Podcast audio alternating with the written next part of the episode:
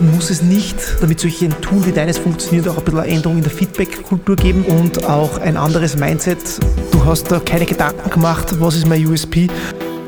Ganz ehrlich, hast du jemals gedacht, dass irgendwer freiwillig einen Komposthaufen in sein Wohnzimmer stellt? Herzlich willkommen zur neuen Folge des Glaub an dich Podcast. Heute mit Benjamin Hadrigan, ein Wunderkind und auf der einen Seite das Feindbild eines jeden Lehrergewerkschafts. Servus Benjamin, freue mich, dass du da bist. Servus Johannes, danke für die Einladung. Benjamin hat, ist deshalb ein Wunderkind, denn er hat während seiner Schulzeit bereits auf der WU studiert, hat dann sein zweites, während der Schulzeit auch zwei Unternehmen gegründet. Ein Unternehmen Lernsieg Nämlich Lernsieg wurde österreichweit bekannt und hatte dann eine etwas emotionalere und kostenintensivere Auseinandersetzung mit der erwähnten Lehrergewerkschaft, ist jetzt unter die Buchautoren gegangen und darüber sprechen wir heute über seine Erfahrungen und die, die Ratschläge, die er allen Gründerinnen und Gründern mitgibt. Zu Beginn, Benjamin, drei kurze Fragen, drei kurze Antworten. Startup-Gründer oder Buchautor? Startup-Gründer. Bettermann-Moden oder Lernsieg-App? Lernsieg-App. WU-Studium oder klassische Matura? Weder noch. Unternehmertum. Unternehmertum. Ähm, Benjamin, erzähl einmal, du hast bereits im sehr jugendlichen Alter wo andere eher mit dem Thema Fortgehen beschäftigt sind und Party machen, hast du Lernsieg gegründet. Erzähl uns mal ganz kurz, was diese App gemacht hat, was sie macht, beziehungsweise was das Geschäftsmodell dahinter war. Also die Lehrerbewertungs-App Lernsieg ist 2019 das erste Mal online gegangen. Ähm, klar, wie der Name schon sagt, es werden Lehrer bewertet. Ähm, und ja, der Erfolg sprach für sich. 500.000 Downloads, organische Reichweite war massiv durch die Medien. Eine Million Bewertungen, durchschnittlich wurden die Lehrer mit der Note gut bewertet, was sehr erfreulich ist. Also es wurde ein Anerkennungstool für die Lehrer, was den Bildungsstandort Österreich auch stärkt, nachhaltig. Und ja, genau, also das habe ich gegründet mit 17 Jahren. Ähm, dann am 18. Geburtstag gleich die GmbH gegründet.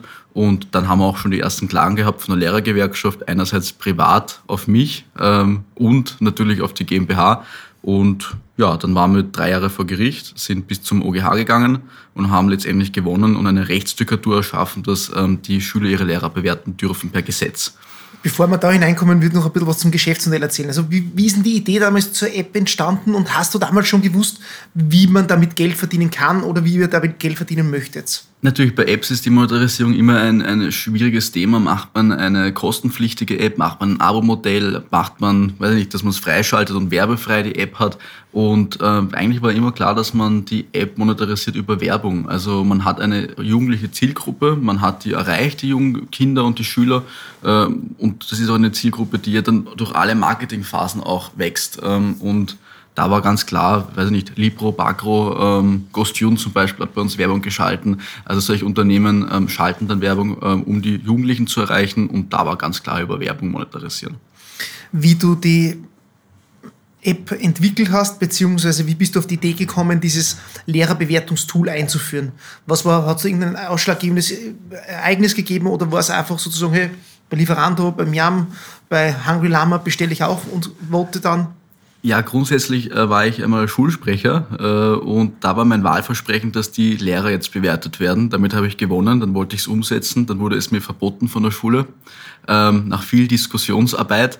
Äh, und dann habe ich mir gedacht, Jahre später, es kann es ja nicht sein, warum brauche ich überhaupt die Erlaubnis einer Schule dafür? Mache ich es halt als Unternehmen äh, und mache es österreichweit. Also hätte mir die Schule das damals wahrscheinlich erlaubt, hätte man die App wahrscheinlich so gar nicht. Das ist das Rebellentum, der Rebell in dir, der dann äh, das Unternehmen gegründet hat. Mehr oder weniger, ja. Also ich fand das immer unfair, dass, dass ähm, quasi die Lehrer immer die Schüler bewerten, wobei eigentlich die Leistung des Lehrers ja wesentlich wichtiger ist als jetzt die Leistung des Schülers. Also der Lehrer hat jedes Jahr hunderte Schüler äh, deren Leben er massiv prägen kann in einer der prägendsten Zeiten und Phasen seines Lebens. Äh, und der Schüler hat halt, äh, eine Mathe-Schularbeit, ja, ähm, die auch wichtig ist, aber ob er da jetzt gut oder schlecht performt, wird sein Leben jetzt nicht maßgeblich verändern. Deswegen ist es ja wichtiger, dass man ähm, dem Lehrer Feedback geben kann. Und wir haben auch wahnsinnig viele junge, tolle Lehrer in Österreich und auch ältere Lehrer, die haben sich bei uns gemeldet und gesagt, ist eine super Sache. Also wir haben dann schon das Bild auch bekommen mit der Zeit, das, was die Lehrergewerkschaft vertritt, diese Interessen gibt es real gar nicht. Das heißt, es gab ein paar Gewerkschaften, ein paar Lehrer, die sehr laut geschrien haben, medial, aber die breite Masse hat es entweder nicht interessiert oder sie waren dafür. Und die anderen haben halt gesagt, ja, ist mir wurscht. Bevor wir da nochmal äh, gleich hineinkommen, ähm, erzähl uns mal kurz. Also, du diese, es hat 500.000 Downloads gegeben. Äh, organisch, wie hast du das gemacht? Wie ist dir das gelungen? Denn heutzutage 500.000 Downloads zu schaffen, das ist ja nicht so einfach. Besonders ohne einen Cent in Marketing zu stecken. Also man kann schon recht schnell Reichweite aufbauen, wenn man weiß nicht, eine Million Euro Marketingbudget mhm. hat. Wir haben das ohne einen Cent geschafft, also organisch über Medienarbeit. Und da war die PR so, dass wir einfach eine Pressekonferenz gegeben haben und gesagt haben, so ab 15. November werden alle Lehrer in Österreich bewertet und wer mehr wissen möchte, soll halt herkommen. Also die, die Pressekonferenz war damals auch überfüllt, auch aus Deutschen eingeflogen Journalisten. Das war ganz aufregend. Hattest du da einen Berater, einen PR-Berater, der dich da unterstützt hat? Weil du bist ein wiefes Kerlchen. Nur, dass man alleine auf solche Ideen kommt, dann solche Pressekonferenzen ausrichtet, eine PR-Unterlage erstellt, das ist ja jetzt... Es, es gab von Anfang an natürlich Unterstützer. Ähm, es war auch einmal ein Verlag beteiligt, äh, der kannte sich auch in Medienarbeit sehr gut aus. Und äh, so kam das dann alles. Also ich habe mir mit 17 Investoren gesucht, ähm, strategische Berater gesucht und dann halt gesagt, ja, wenn die Firma dann irgendwann mal da ist, weil mit 17 darf man ja in Österreich nicht gründen, wobei man in Deutschland schon mit 14 eine GmbH haben darf. Das mhm. ist auch ganz interessanter Unterschied der Länder. Ähm, habe ich halt dann gesagt, ja, sobald die GmbH da ist, kommen dann die Anteileübertragung und ja, so war das dann. Also es gab sehr wohl Unterstützer. Cool. Du hast ja schon gesagt, ähm, es hat dann die eine oder andere Reiberei mit der Lehrergewerkschaft gegeben. Ohne hier, das ist mir jetzt ganz wichtig, wir wollen kein Lehrerbashing betreiben und es soll auch kein Gewerkschaftsbashing werden. Aber man, um es positiv zu formulieren, es gibt Institutionen, die haben ein fortschrittlicheres Image, als es vielleicht die Lehrergewerkschaft jetzt an sich hat. Steinzeitgewerkschaft, sage ich immer, ja ja, Standort bespielen, Standpunkt bekanntermaßen. Aber erzähl einmal, wie haben die, du hast gesagt, du bist als, als Privatperson geklagt worden, haben sie die immer bei dir angerufen und gesagt, oder haben dir einen Brief geschrieben oder eine E-Mail und haben gesagt, hey, lass das Junge und äh, wir finden es nicht so cool? Oder ist da gleich der Anwalt gekommen mit äh, voller Spitzhacke? Ja, das, das nehme ich auch, also Leute verklagen, das ist ja noch in Ordnung und so weiter, passiert ja öfter. Was ich ihnen noch immer bis heute übel nehme, sind die privaten Klagen, weil die geben, also ich als Einzelunternehmer, weil mit 17 durfte ich keine GmbH gründen, habe ich das Unternehmen drei Tage lang gehabt. Dann wurde es überführt in eine GmbH, also eingebracht in eine GmbH. Und die haben halt diese drei Tage als Argument verwendet, um mich privat mitzuverklagen, wobei es gesellschaftsrechtlich ganz klar ist, wenn du was überführst in eine GmbH, haftet die GmbH dann auch. Ähm, und die haben halt, ohne einmal vorzuwarnen, also die haben nicht angerufen, die haben keinen Brief geschrieben, du junger Mann, wir würden dich jetzt verklagen und dann musst du so viel Geld zahlen, wie es die App nicht wieder runternehmen, haben es nicht gemacht. Am 18. Geburtstag war die erste Klage im Postkastel mit mir als Privatperson ähm, und dann haftest du halt einmal voll drinnen. Ähm, das heißt, du musst einen Anwalt suchen, du musst äh, Geld auftreiben ähm, und dann nach der ersten kam die zweite, dann die dritte, dann die vierte Zivilklage und das waren alles dieselben Themengebiete. Das heißt, das ist wie in Amerika eine Slapstick-Klage, ist auch in Österreich möglich anscheinend. Also die Gerichte haben da nicht blockiert, die haben das auch zugelassen und zeitgleich gab es 40 Verfahren bei der Datenschutzbehörde, auch mit mir als Privatperson drinnen, äh, wo sie gesagt haben, naja, beim Zivilgericht kriegt man ja einen Kostenersatz. Das heißt, wenn du gewinnst, kriegst du das Geld zurück, aber bei der Datenschutzbehörde kriegst du nichts zurück. Und so ein Datenschutzverfahren kostet auch 5, 6, 7, 8.000 Euro. Mal 40 Verfahren, wo du privat drin hängst, dann immer wieder dieselben Verfahren. Ähm, das ist schon massiv. Und dann in der ersten Woche haben wir 7000 Briefe bekommen von Lehrern, weil sie ein Massenschreiben ausgeschickt haben und gesagt haben, schickt dieses Schimmelmusterschreiben dem jungen Startup ein Datenschutzauskunftsbegehren. Ähm, und da muss man auch gesetzlich, wenn es per Brief kommt, per Brief antworten. Eingeschrieben kostet der Brief 2 Euro, 3 Euro äh, mit der Zeit, die man ja auch braucht, um zu antworten. Das 7000 Euro, 7000 äh, Briefe mal 3 Euro sind dann auch einmal recht schnell weg, etwa 10, 20.000 Euro. Also das ist schon ähm, auf allen Seiten wurde attackiert. Äh, und ja, das war halt der Start dieser App. Hat es dann nie ein Gespräch gegeben äh, mit Vertretern, die dann mal gesagt haben, du Bursche, sitzen wir zusammen, das kann es so nicht sein. Denn das ist ja dann trotzdem ein, ein Fight mit ungleichen Kampfen, äh, mit ungleichen Waffen. Auf der einen Seite eine sehr renommierte und etablierte Organisation äh, mit erfahrenen Menschen und auf der anderen Seite ein junger Gründer, der vielleicht strategisch gute Berater hat und, äh, und auch äh, Investoren hinter sich hat, aber dann trotzdem da eher wie, wie, sich schwierig gestaltet, das fair, zu, fair sich gegenüberzutreten. Wir haben keine 90.000 Mitglieder, die jedes Monat uns finanzieren. Ähm, wir hatten das nie. Ähm, wir hatten Einzelinvestoren, Privatinvestoren. Äh, und wir haben im ersten, glaube ich, 200.000 Euro ausgeben müssen für Rechtsstreitigkeiten, wenn man sich vorstellt, dieses Geld wäre besser in die Produktentwicklung gegangen oder in Mitarbeiter äh, oder andere Startups verwenden diese Gelder von Investoren für Wachstum. Wir mussten das eigentlich die ersten Jahre für Krieg äh, ausgeben, was natürlich massiv geschadet hat dem Wachstum. Das heißt, wir beginnen jetzt eigentlich seit ein paar Monaten wieder bei Null mehr oder weniger, also natürlich mit der Reichweite, mit der Bekanntheit und so weiter. Aber rein unternehmerisch gesehen, Teambuilding, Aufbau, Produkte, Monetarisierung, das kommt erst jetzt ins Rollen, ähm, weil einfach die ganzen Geldströme geflossen sind in diese Prozesse und es einfach unklar war, gewinnen wir wirklich am Ende, ist es wirklich so und wir haben auch teilweise verloren gehabt beim OLG. Also wir hatten Instanzen, wo wir alles verloren hatten. Also es war nicht immer alles gewonnen und alles super rosig, sondern wir hatten auch wirklich Niederschläge Rückschläge. Das war Wahnsinn. Wie bist denn du da als Privatperson, als doch sehr junger, zwar schon erwachsener Mensch, aber als sehr junger Mensch damit umgegangen? Hast du da psychologische Beratung gehabt? Hast du auf deine Familie, auf deine Freunde zurückgreifen können, die dich mal zur Seite genommen haben und wo du dich bildlich gesprochen auskotzen konntest? ähm, gute Frage. Also äh, psychologische Betreuung nein, aber es war natürlich äh, kräftezehrend, ähm, weil man besonders am Anfang, wenn man 17 Jahre alt ist, ja, und eine Klage hat, diesen blauen RSB-Brief, ja, und dann drinsteht und, und da wird man wie quasi ein, ein Verbrecher dargestellt, ja, äh, und dann diese Dinge über einen liest und so weiter und dann Morddrohungen von Lehrern kriegt, ähm, Anrufe von Lehrern bekommt und so weiter. Also wirklich fertig gemacht wird auf den Kanälen. Ähm, und sich dann denkt, naja, was habe ich denn Schlimmes gemacht? Ja, äh, Lehrer werden bewertet, das ist das Schulnotensystem und bis jetzt haben wir nur gute Bewertungen, was ja absurd ist. Ja? Das heißt, die Lehrergewerkschaft wollte den Lehrern ein Anerkennungstool wieder wegnehmen. Naja, das muss man auch schon ein bisschen eingrätschen auch. Du, du siehst natürlich jetzt sehr, ähm, sehr positiv das Anerkennungstool, ähm, aber es ist nicht jeder 16-, 17-Jährige ist so eine gereifte oder gewachsene Persönlichkeit, wie es das du bist. Und ich traue mir das deshalb mit sehr pauschalierend sagen, ich denke nur an meine Schulzeit zurück und an meine Schulkollegen. Ähm, wir waren sicherlich nicht mit der Reife ausgestattet, mit der das du bist. Da gibt es ja dann sicher auch welche, die damit abrechnen und dieses Tool nutzen, um Lehrer zu denunzieren äh, und denen Sachen anzuhängen, die vielleicht jetzt nicht so der Wahrheit entsprechen. Hat es da irgendeinen Filter gegeben, irgendeinen Compliance-Check? Ja, ja, wir, im, haben, im wir haben da ja ähm, wahnsinnig viel von Anfang getan, damit es eben kein Bashing-Instrument wird. Wir haben nur Bewertungskriterien vorgegeben und die konnte man nur mit Sternen bewerten. Keine Freitext-Kommentarfunktion. Äh, man konnte auch selbst die Sternebewertungen als Lehrer auch melden uns. Äh, also mhm. wenn jetzt zum Beispiel ein Lehrer nur zehn Schüler hat und auf einmal 100 Bewertungen, da stimmt was nicht.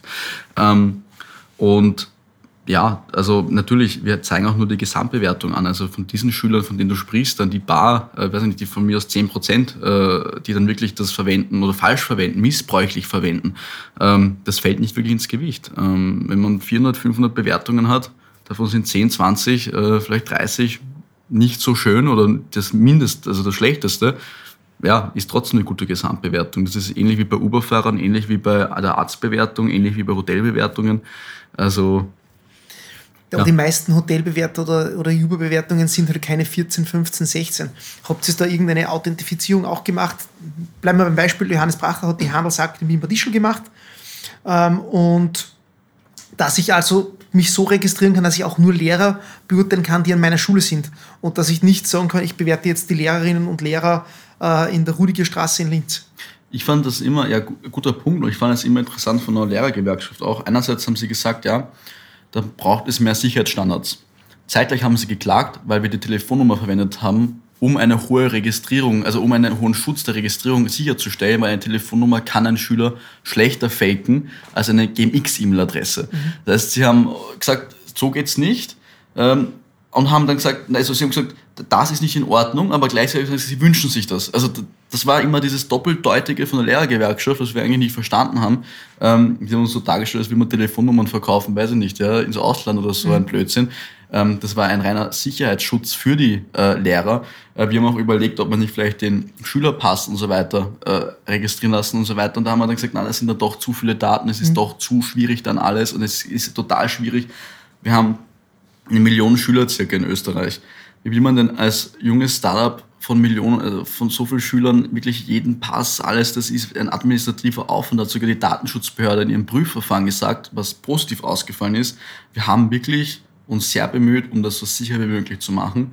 Ähm, und dennoch haben sie danach weitergeklagt. Also wir hatten ja relativ schnell bei der Datenschutzbehörde ein Prüfverfahren. Wir haben sofort, als das Prüfverfahren eingeleitet worden ist, haben wir die App offline genommen, haben wir gesagt, okay, wir gehen einen Schritt zurück, wir warten ab. Und dann, wenn die Datenschutzbehörde, also die Behörde für Datenschutz sagt, das ist legal, gehen wir wieder online. Also wir haben eigentlich an sich eh sehr vorsichtig agiert auf allen Ebenen.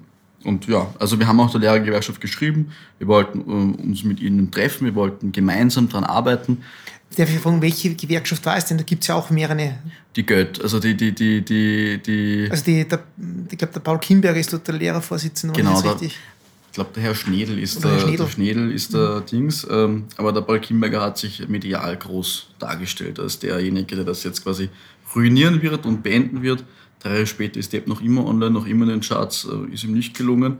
Äh, und jetzt kriegen wir den ganzen Kostenersatz. Das heißt, er hat eigentlich äh, die Mitgliedsbeiträge von den Lehrern, hart arbeitenden Menschen, und das ist einer der schwierigsten Berufe, muss man auch sagen, verwendet und ausgegeben. 30, 40, 50.000 Euro pro Verfahren. Ähm, ja, rausgeschmissenes Geld. Wir haben jetzt uns sehr stark mit der Vergangenheit beschäftigt und mit der Herausforderung, mit der Gründungsgeschichte für die du auch bekannt und für die Lernsig bekannt geworden ist.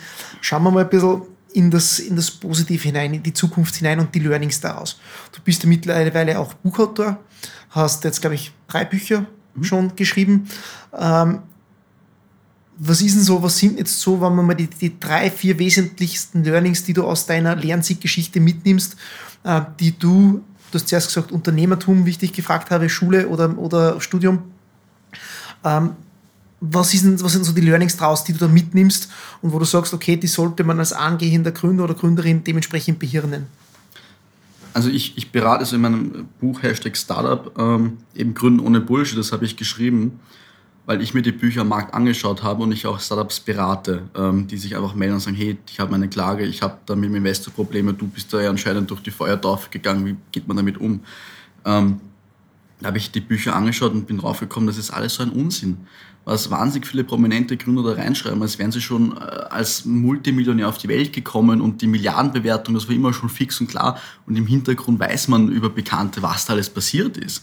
Und es wird dieses unrealistische Bild gezeigt in den Medien, ja. Ähm, es wird über Milliardenbewertungen geschrieben, ohne danach zu fragen. Ich meine, wir könnten auch eine Milliardenbewertung haben, dann investierst du 1000 Euro für 0,00001 Prozent, ist ja hochgerechnet eine Milliardenbewertung.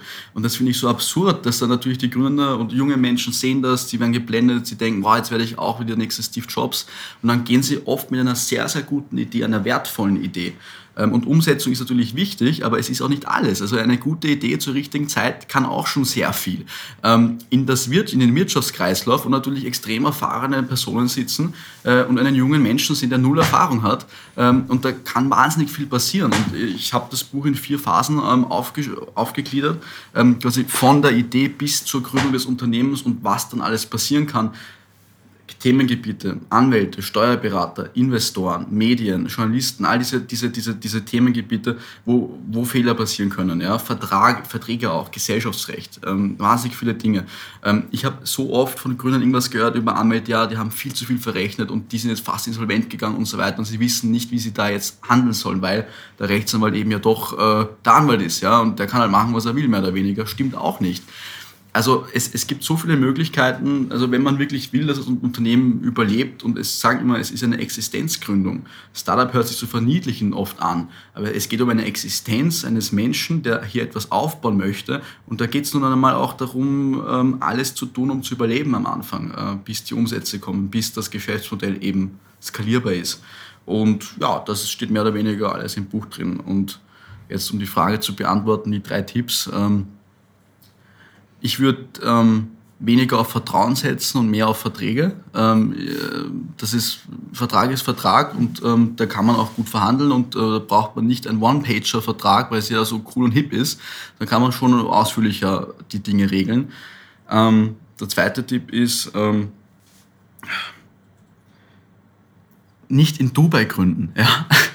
Das, weil das so oft jetzt mittlerweile kommt. Ähm, ähm, gründe da, wo du lebst, bitte. Ja, ähm, es, das, das fällt dir so oft im Kopf, diese steuersparenden Strukturen, besonders wenn du dich nicht wirklich auskennst mit dem ähm, und keinen Umsatz machst, bringt es dir auch nichts. Also teste mal deine Idee in deinem Markt.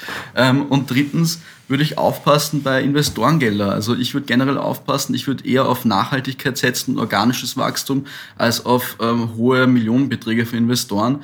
Ähm, es geht nicht darum, ähm, eine Milliardebewertung zu haben beim Brutkasten in einem Zeitungsartikel. Es geht eher darum, ein Unternehmen aufzubauen, regelmäßig Umsatz zu erwirtschaften. Das heißt, einen starken Fokus auf Umsatz, Umsatz, Umsatz und besonders am Anfang frei in der Entwicklung zu sein, ähm, flexibel zu bleiben und sich nicht Leute reinzuholen, die dann überall mitreden wollen. Das ist total wichtig. Ähm, wenn du dir zu viele Investoren reinholst, die wirklich auch Rechte haben, kann das wahnsinnig viel verkomplizieren, kann auch helfen, logischerweise, wenn es der richtige Investor ist.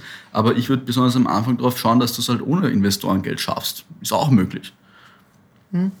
Drei wichtige Punkte, ähm, die werden wir auch in den Shownotes dementsprechend nochmal ähm, zusammenfassen.